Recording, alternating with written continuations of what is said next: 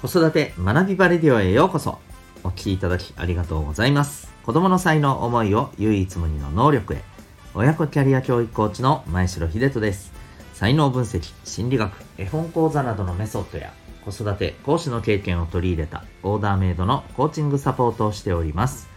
またパパのためのオンラインサロンともいくパパの学び場も運営しております。このチャンネルでは正解のない時代における子育てキャリア形成また自分らしいパートナーシップやワークライフバランスの実現など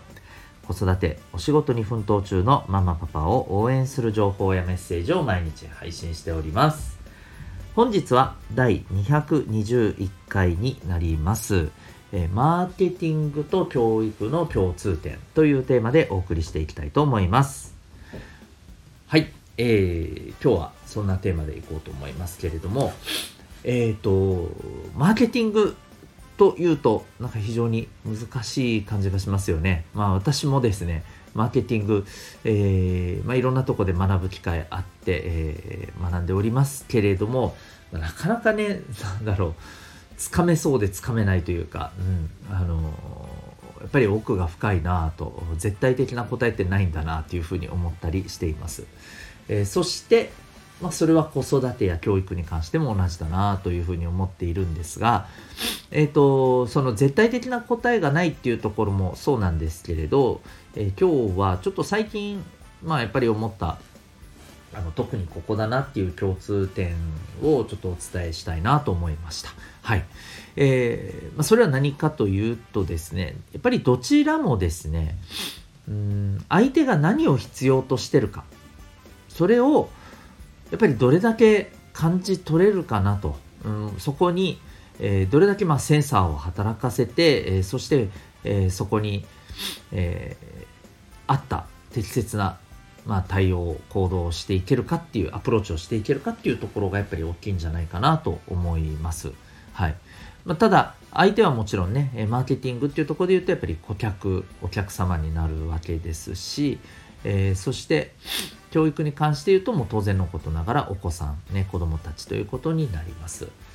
で、えー、そうですよね。やっぱりマーケティングっていうところで、うん、やっぱり私自身もこうビジネスのところで学びながら思うのはですね、やっぱりお客さんが、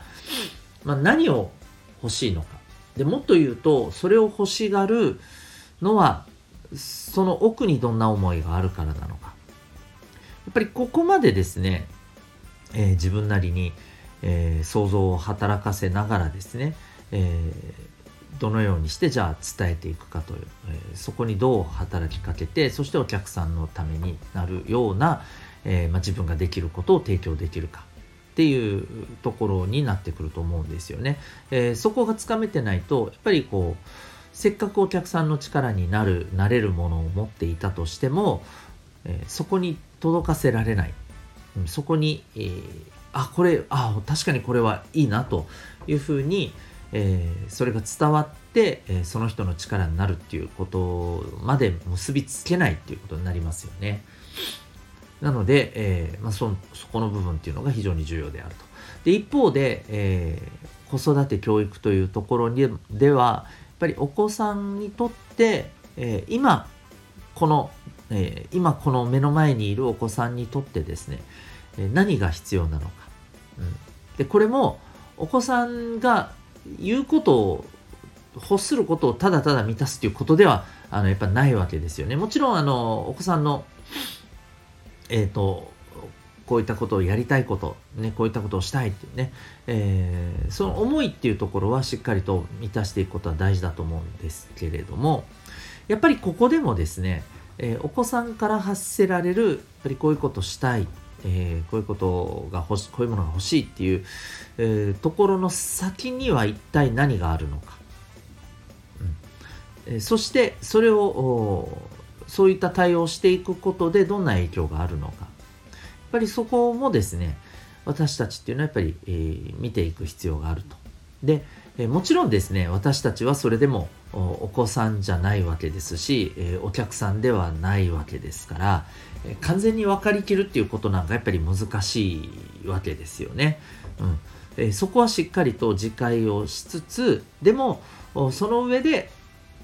いかにあのそこに寄り添えるかっていうところになってくると思いますあの先日ですねやっぱり、えー、これはあの学生さんとのセッションの中でやっぱり感じたことなんですけれども、え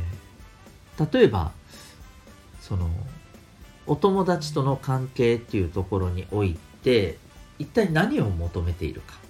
それは、えー、お互いに刺激し合っていて、え、そして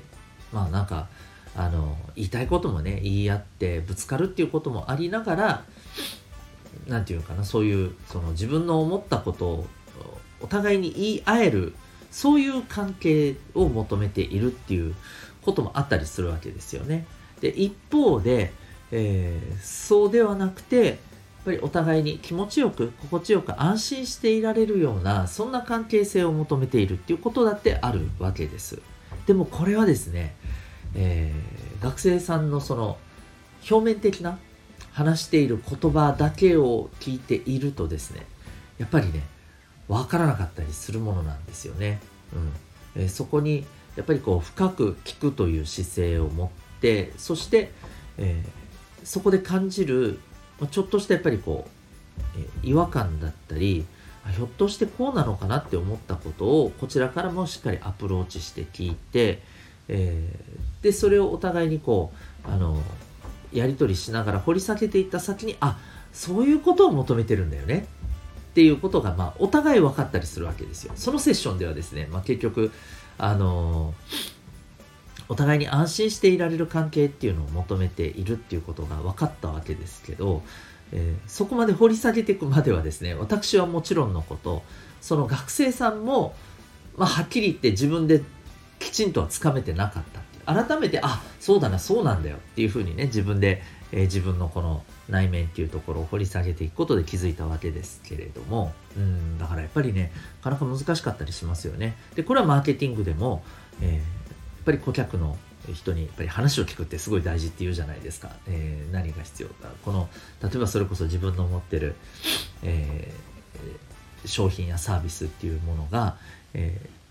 まあ、実際どうなのかどういうことに役立つのかどうどうやって欲しいと思うのか、うん、でその欲しいと思った、えー、その裏に背景にあるものは一体何なのかどんな思いがあったのかとかそういったことをやっぱりヒアリングするのってすごい重要って言いますよね。